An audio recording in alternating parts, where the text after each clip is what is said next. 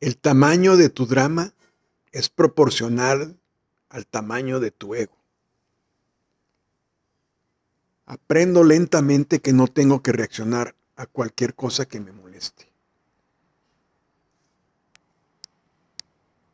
Aprendo lentamente que la energía necesaria para reaccionar a cada cosa mala que me sucede me agota y me impide ver las otras cosas buenas de la vida.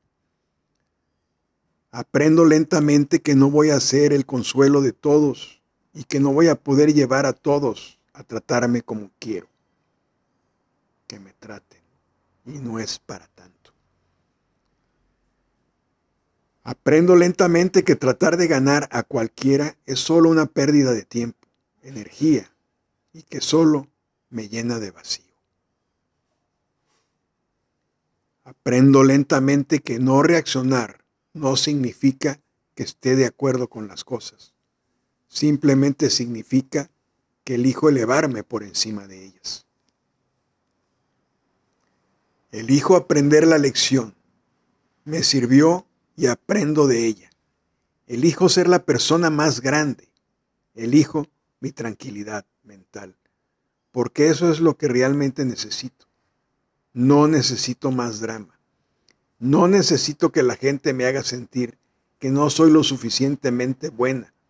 No necesito peleas, argumentos y conexiones falsas. Aprendo lentamente que a veces no decir nada lo dice todo. Aprendo lentamente que reaccionar ante cosas que me molestan le dan poder a alguien sobre mí y sobre mis emociones.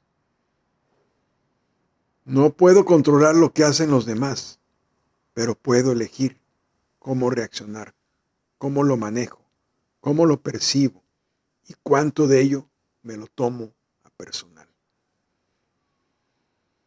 Aprendo lentamente que la mayor parte del tiempo estas situaciones no dicen nada sobre mí y mucho sobre la otra persona. Aprendo que todas estas excepciones están ahí para enseñarme a amarme y me servirá de escudo.